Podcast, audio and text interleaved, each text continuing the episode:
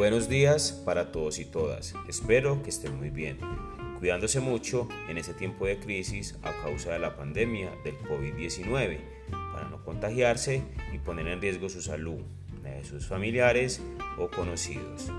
Mi nombre es César Augusto Villa Blandón.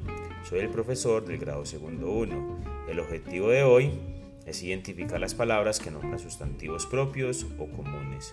Además, del género y número para darle sentido y orden a las oraciones y textos cortos. Los invito a escuchar atentamente este audio y espero que aprendan mucho y adquieran muchas habilidades y capacidades en el proceso de enseñanza-aprendizaje.